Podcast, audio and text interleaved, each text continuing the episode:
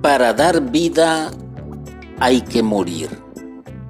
Y no estoy hablando de una muerte física, sino que estoy hablando de una muerte más elevada.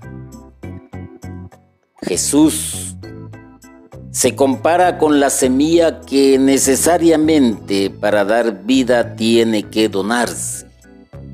En este caso, todos conocemos el sacrificio que Él tuvo que hacer, pero no olvidemos algo muy importante. Ciertamente, Él nos vino a dar muestras de generosidad y muestras de humildad. Si la semilla se aferra a la vida, deja de ser semilla. Ella está hecha para morir porque caso contrario no daría fruto.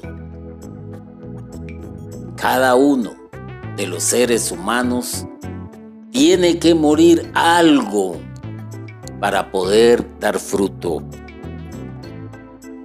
Y aquí es donde encontramos lo difícil. Amar a sí mismo es amar a la muerte aborrecerse a sí mismo es dar vida. ¿Por qué te lleva a un camino de conversión donde dejas todo aquello que estás haciendo mal actualmente para empezar a hacer el bien y mueres a tus vicios, mueres a tus malas costumbres,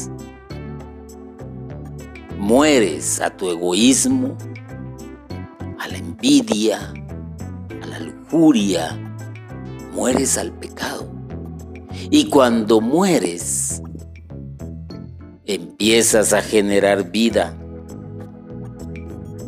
Porque Jesús vino a dar vida en abundancia. Y al mismo tiempo, Jesús se convierte en servidor de la vida. Qué duro, lógicamente, pensar es esto y de entenderlo. Porque en la contraparte de este pensamiento de Jesús se encuentra lo que ofrece el mundo o lo que el mundo desea del hombre. Y tú estás viendo las consecuencias de lo que ofrece el mundo. Estás viviendo los efectos de este ofrecimiento de quienes lo han aceptado.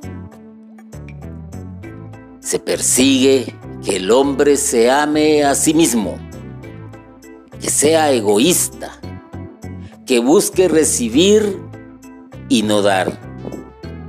Y aquí viene lo paradójico. Quieren encontrar a Jesús, pero te digo algo, el camino ya está trazado y el camino es la cruz.